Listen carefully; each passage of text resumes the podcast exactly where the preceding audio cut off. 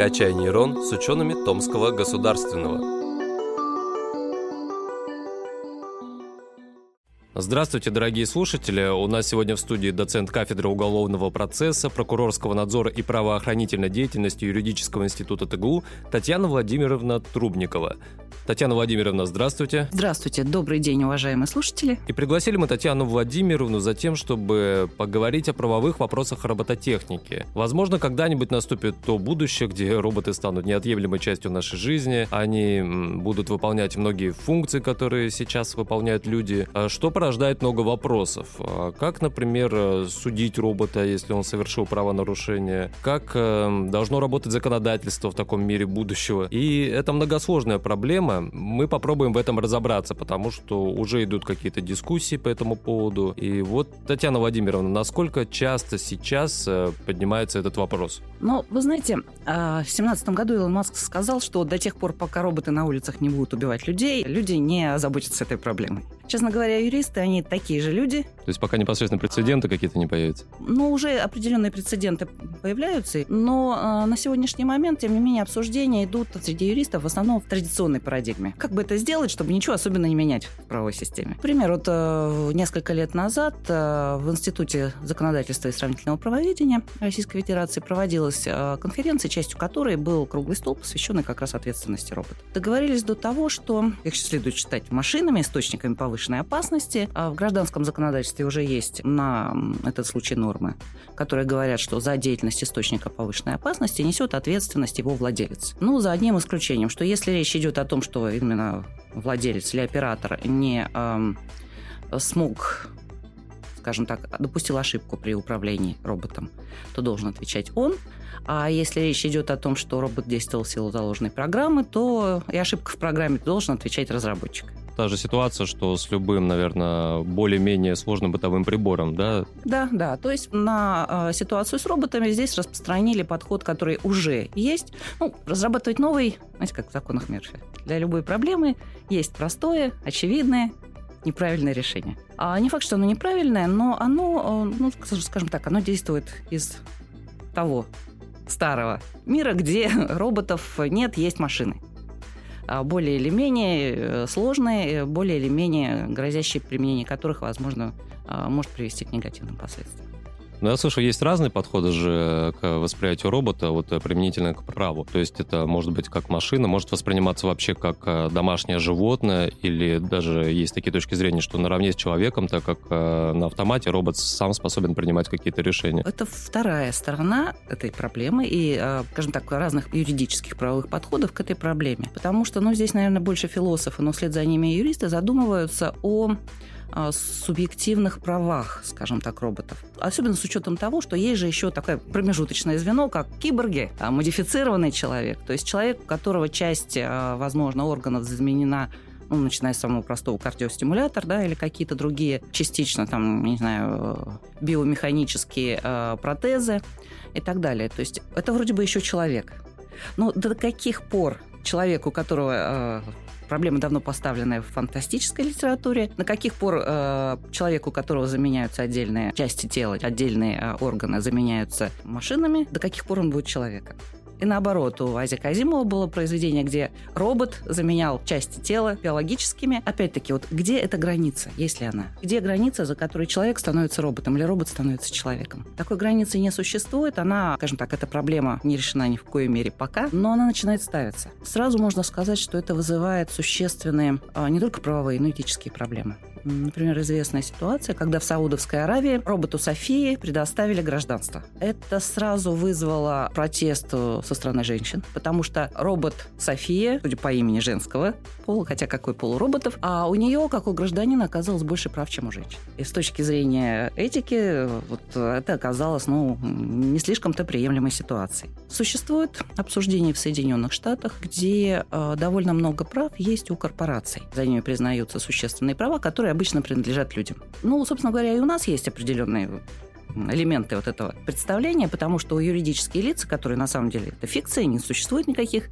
юридических лиц, но тем не менее организации наделяются правами юридического лица и могут в том числе нести ответственность за совершение административных правонарушений. Все штрафы к организациям, это штрафы к кому? В Соединенных Штатах э, еще больше есть э, прав у корпораций, и э, теоретически можно представить себе ситуацию, где корпорация будет поставлена под контроль искусственного интеллекта, и тогда фактически искусственный интеллект будет владеть теми, теми правами, которые есть у корпорации. И это тоже та ситуация, которая начала активно обсуждаться, насколько это приемлемо этически, насколько это приемлемо с точки зрения э, вот, современного общества э, предоставление таких прав э, искусственному интеллекту или возможности предоставления таких прав. Тем более, что ну, уже есть несколько ситуаций. Вот э, самое свежее здесь, наверное, проще, потому что это управляемый человеком робот, с помощью которого, как утверждается организация Масад, убила иранского физика. Другая ситуация в Ливии в апреле этого года, когда уже не управляемый человеком дрон, дрон Камикадзе, самостоятельно без приказа погнался за человеком. То есть э, такие ситуации, когда э, роботы могут нанести вред человеку, есть. И, соответственно, здесь нужно думать, что с этим делать. В основном, пока разработка здесь идет в русле установления, введения каких-то этических кодексов, пока разработан вот, э, этический кодекс Ватикана, к которому присоединились несколько крупных корпораций, а, разрабатывается этический кодекс в Европе, разрабатывается этический кодекс искусственного интеллекта в России. Сейчас есть проект, он находится на обсуждении. А этический кодекс это вот что означает? Это не в нем не установлена какая-то ответственность роботов? Там не установлена ответственность роботов. Это скорее правило сейчас для разработчиков. Каким должен быть искусственный интеллект? Ну, грубо говоря, какими должны быть программы, на основании которых он действует, на чем они должны быть основаны, а, о том, что должна существовать возможность, э, вот и Европейский этический кодекс, должна существовать кнопка выключения, то есть он не должен принимать возможно, окончательное решение, они должны быть только за человеком и так далее. То есть те правила, которые скорее а, ограничивают сразу разработчиков. Наверное, это правильно на нынешнем этапе, когда нет полного искусственного интеллекта, но тем не менее это все-таки заставляет задуматься и, и о том, каким он должен стать. А сегодня в мире как обстоит дело? Вот мы говорим о будущем, где, возможно, роботы станут э, ну, очень сильно распространены и станут неотъемлемой частью нашей жизни. А вот сейчас те немногие роботы, вот, которые существуют, если вдруг, э, ну вот прецеденты, да, вы говорили, уже были определенные. В данном случае э, кто понес ответственность вот в, в перечисленных ситуациях и кто должен нести ответственность? Разработчик или владелец таких устройств? Ну вот э, на настоящее время вот вопрос ответственности э, роботов и ответственности людей за их деятельность ни в одном из государств он не разрешен достаточно полно. То есть нового законодательства, которое бы описывало эти ситуации, соответствовало а, уровню развития, даже нынешнему уровню развития робототехники, пока не существует. А, и здесь, э, ну, как я уже сказала, идут пока старыми способами, то есть пытаясь в случае чего найти либо а, возложить ответственность на владельца, а, либо возложить ответственность на а, того, кто управлял, а, либо а, установить, что, возможно, здесь была вина а, разработчика владельца. Об этом наверное, вот в такой парадигме решаются эти вопросы, хотя здесь тоже существует очень много вот, по крайней мере, для разработчиков очень много вопросов. Я вот хотела бы здесь заговорить о такой, так называемой проблеме вагонетки. Для тех, кто, возможно, первый раз это слышит, это такой мысленный эксперимент, а, мысленная дилемма, поставленная еще в 60-х годах прошлого века философами, а, она состоит примерно в следующем. Предположим, что вагонетка двигается по рельсам. И на рельсах перед этой вагонеткой какой-то сумасшедший философ привязал пять человек.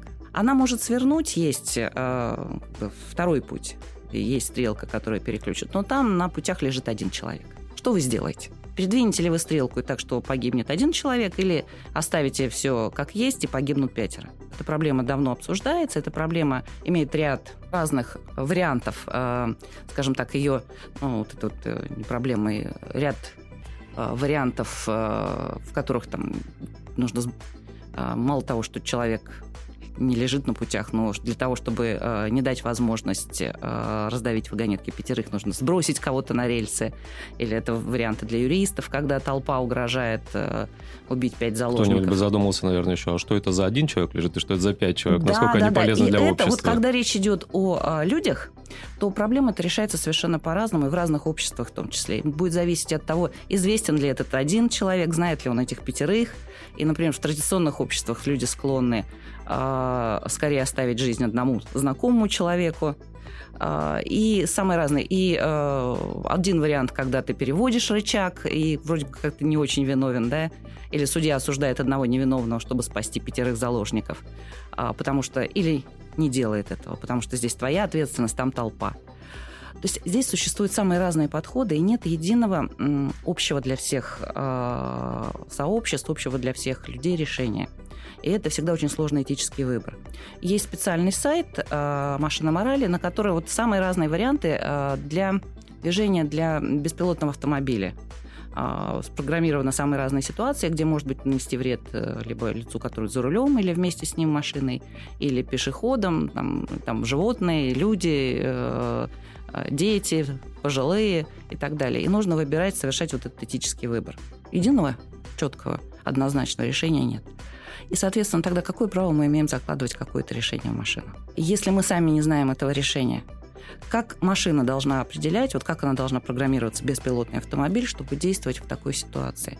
Вот это вот одна из, наверное, самых сложных, неразрешимых проблем. Если мы не можем договориться сами, как мы можем отдать это решение машине? Проблема вагонетки, она очень сильно, наверное, подходит к э, случаю с э, беспилотными автомобилями, да, да. что угу там спасти... Ну, вот если возникнет ситуация такая на дороге, что нужно будет спасти жизни там нескольких пешеходов, э, допустим, их пять, uh-huh. или вот один владелец авто, который uh-huh. там стоит. Ну, естественно, владелец авто не заинтересован погибать там, и ну, тоже много всяких разных по этому поводу мысли есть. Да, да, да. И вот это вот та ситуация, которая сейчас, ну, она не просто не разрешена, нет какого-то близко понимаемого решения, что вот оно на этом пути лежит. Тут, э, видимо, сложность еще вот э, в том, кого вините, разработчика или инженера, вот, который конструировал этот робот. Вот в случае, если например, это самообучающаяся машина какая-то, там заложены алгоритмы, то винить ли в этом разработчика программного обеспечения, да, потому что э, робот сам обучился в процессе, может быть, это не имеет отношения. Вот... Э. Да, это тоже, кстати, одна очень, э, очень яркая, очень сложная проблема, потому что, а, опять, попытки создать искусственный, ну, попытки, а вот существующие на настоящий момент, частичные, вот эти неполные искусственный интеллект, и часто встречаются заголовки, и часто встречаются идеи, что вот этот искусственный интеллект, который пустили в сеть, он за несколько дней там обрел, стал расистом. То есть а, когда он воспринимает то же самое с попытками ввести искусственный интеллект или создать, попробовать э, применять искусственный интеллект в эм, правосудии.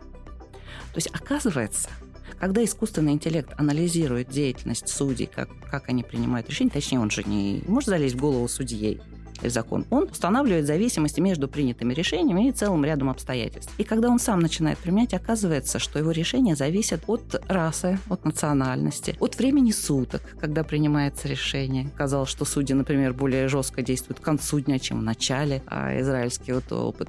То есть на самом деле заложено тут изучение нашей существующей практики может привести искусственный интеллект без всякого злого умысла разработчика, а, к каким-то выводам, которые могут быть очень негативно влиять на будущее, нашу жизнь и наши решения. Так, а если при вот всех этих дискуссиях э, такой сложный момент определение вообще, что такое робот? То есть робот это может быть как э, не, умный чайник, это может быть робот-пылесос, э, там все что угодно. Робот это в том числе голосовой помощник твой. Э, вот э, в связи с этим, э, вот когда определяют правовой статус робота, там бывают какие-то проблемы? Они будут такие проблемы, скажем так. Их можно предвидеть, потому что на сегодняшний день этого понятия официально, нормативного понятия такого робота не существует. Поэтому я и говорю, что здесь очень сложно понять, где заканчивается просто чайник и начинается робот-чайник, да, где а, именно робот, где киборг. А, никаких жестких границ нет. Никаких вообще э, установленных границ пока не существует. Все это вот в каком-то таком совершенно плавающем состоянии, пока с развитием э, соответствующей техники. Ну, наверное, это будет очень сложно установить такую границу на самом деле. А, то же самое могу привести пример из э, генетики. Вот мы, у нас есть грант по правовому регулированию геномных исследований и результатов их применения. И вот здесь тоже встает аналогичная проблема, потому что уже сейчас э, существует, а, ну и уже достаточно а, развиваются опыты по созданию химерных организмов. То есть организмов, в которых часть генетического материала, большая часть, например, человека, но часть а, свиньи или какого-то другого животного. Или наоборот, свиньи с небольшой долей геномного материала человека для того, чтобы можно было, например, проводить опыт или выращивать органы, а, которые возможно пересаживать человеку. И тогда возникает проблема. А какое количество геномного материала должно быть у организма для того, чтобы за ним можно было признать человеческие права? Это сколько? Это неизвестно, это никто не знает и пока не может определить. Вы какую точку зрения больше разделяете? Вот что э, нужно еще подождать некоторое время, пока действительно появится вот гораздо больше прецедентов, и это станет более актуальным, и тогда только переходить к разработке законодательства, или это лучше сделать заранее, предупреждая некоторые ситуации, которые могут возникнуть в будущем? Я думаю, что об этом нужно думать уже сейчас, об этом нужно думать и разрабатывать, и э, проводить исследования, учитывающие, например, представление людей, вот как раз этически, насколько, где здесь э, зона допустимого, а, учитывая возможные опасности, уже сейчас прогнозируя их, а, нужно думать о таком законодательстве уже в настоящее время. А, надо сказать, что его отсутствие еще один момент, оно ведь препятствует развитию робототехники. Потому что вот сейчас, например, а, в Томской области, наверное, известно а, многим, проводится эксперимент по использованию больше грузных дронов для перевозки грузов. Это именно эксперимент, хотя Томская область заявляла уже несколько лет, что будет пытаться это делать, и много организаций заинтересованных в такой перевозке, но до, до сегодняшнего момента это было невозможно в связи с а, законодательными нормативными барьерами. То есть законодательство просто не предусматривает таких возможностей перевозки, а те правила, которые есть для перевозки с участием участием э, людей, они не подходят. Они не дают возможности э, осуществлять такие перевозки. И вот сейчас только в рамках так называемого закона о регуляторных песочницах, то есть тот закон, который позволяет отступать от э, ряда, от положения ряда действующих законов, нормативных актов в каких-то узких отраслях, связанных с IT, например, беспилотной перевозкой и так далее. И создавать какие-то временные регламенты, вот, которые действуют именно на ограниченной территории, ограниченное время для ограниченного количества компаний, которые участвуют в эксперименте. Только вот наличие такого закона сейчас позволяет попробовать все-таки установить самостоятельно новые правила и попробовать вот это вот делать. Потому что необходимость-то, конечно, вот на территории таких областей, как Томская область, где проблемы с, с, с дорогами, где проблемы с труднодоступными местностями, она есть и очень большая. Но действующее законодательство просто вообще не дает такой возможности. Отвечая еще раз на ваш вопрос, эти правила должны разрабатываться, они будут корректироваться потом, но о них нужно думать, чтобы их не приходилось вводить вот прямо вот сейчас немедленно. Ну, потому что они будут тормозить, Они, во-первых, будут тормозить, а во-вторых, будут возникать проблемы, могут быть какие-то совершенно очень а, серьезные проблемы, которые окажутся вообще вне правовой зоны. А, вот опять переходя на вопрос о геноме, а, это вот та ситуация, когда в Китае исследователь а, создал двух или даже трех, там разные варианты, искусственных фактически детей, да? То есть он совершил манипуляции над генами эмбриона, и родились дети вот с таким измененным генотипом исследователем. А оказалось, что это исследование просто в серой зоне. То есть нет нормативного регулирования, которое бы запрещало это делать или не было на тот момент. И, соответственно, государства начали вводить или пытаться вводить или говорить о том, что на самом деле наше законодательство, как в России, не разрешает таких действий. Хотя прямого запрета тоже, например, у нас нет. А как вы думаете, в будущем это будет э, происходить? Э, разработка какого-то законодательства по отношению к роботам, это дело международной правовой системы или это каждое государство в отдельности, там, исходя из своих э, собственных законов, решает этот вопрос? Я думаю, что это должно решаться комбинированным образом, скажем так. А международные организации и в рамках международных договоренностей должны определяться общие черты такого законодательства. А внутри уже государство может его конкретизировать, ну, в тех рамках, которые они же сами в ходе заключения международных договоренностей э, установили. Вот э, когда вообще говорят э, об этой проблеме, об этом вопросе, э, обычно какая-то негативная сторона затрагивается, да, вот именно если робот совершил правонарушение, то стоит ли его там судить за это и так далее. Спорят ли, дискутируют сейчас о том, если вдруг робот сам стал жертвой какого-то правонарушения, там, хозяин его избил там или а вот авторское право, например, тоже О, это читал где-то, да, вопрос, вот да? робот mm-hmm. может создал какую-то картину или текст, является ли он правообладателем при этом или кому принадлежит право на вот это произведение? Это тоже очень интересный вопрос, он еще менее разработан. То есть есть а, некоммерческая организация, которая приняла на себя защиту прав роботов числе, признавая за ними даже на сегодняшний момент, по крайней мере, такие права, как стремление к знаниям, право на получение знаний и вот э, на творческое самовыражение. Но это вот, вот совсем первые какие-то шаги. На сегодняшний день роботы ну, за исключением робота Софии, у которой есть гражданские права, остальные роботы не являются субъектами прав. И действительно возникает э, очень сложный вопрос тогда касающийся интеллектуальных прав. Потому что вот уже сейчас часто возникают, появляются новости о том, что робот закончил симфонию Бетховена. Робот э, нарисовал картину, робот э, повторил фактически или э, установил новый физический закон. И что делать в этих ситуациях, совершенно непонятно.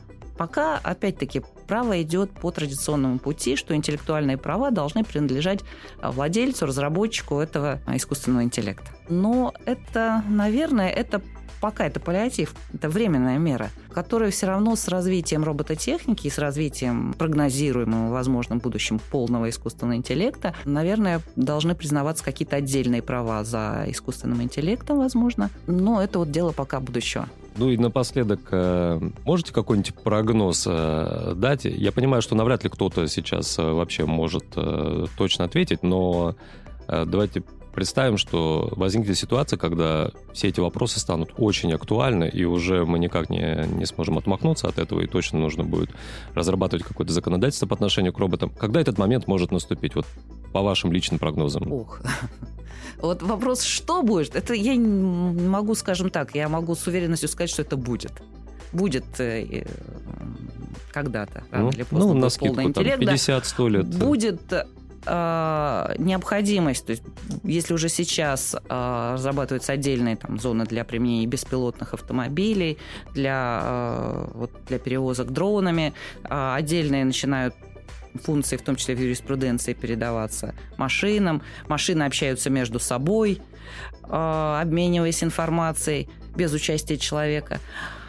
Я думаю, что то есть однозначно мы идем к развитие идет по пути к обществу, где э, искусственный интеллект станет и получит э, какие-то э, права, какой-то объем прав, который сегодня принадлежит только человеку живому. А, я думаю, что случится такое, что и будут разграничиваться, и право будет пытаться разграничивать человека, киборга, робота, наделяя их каким-то, возможно, разными объемами прав или приравнивая допустим, киборгов к человеку или нет. Когда это будет, ну, вот это очень сложный, сложный вопрос. Это может быть в зависимости от э, того, как будет развиваться наука и практика. Это и в том числе будут, насколько будут э, существенными нормативные законодательные препоны. Это может быть через 10, через 50 лет, может быть через 100 или через 300 лет. Но я думаю, что это будет однозначно. Ну а мы на этом заканчиваем. Спасибо, дорогие слушатели, что были с нами все это время. Мы вкратце постарались обозначить основные проблемы, которые возникают при определении правового статуса робота, при разработке каких-то правовых норм. Ну, я думаю, все больше каких-то научных трудов э, и дискуссий по этому поводу будет. Так что, кто заинтересован, следите за новостями, все, что происходит в этой области. Э, спасибо еще раз большое за внимание. Э, Татьяна Владимировна, спасибо большое, что пришли к нам и уделили время. Вам спасибо большое. Было очень интересно. Всего доброго.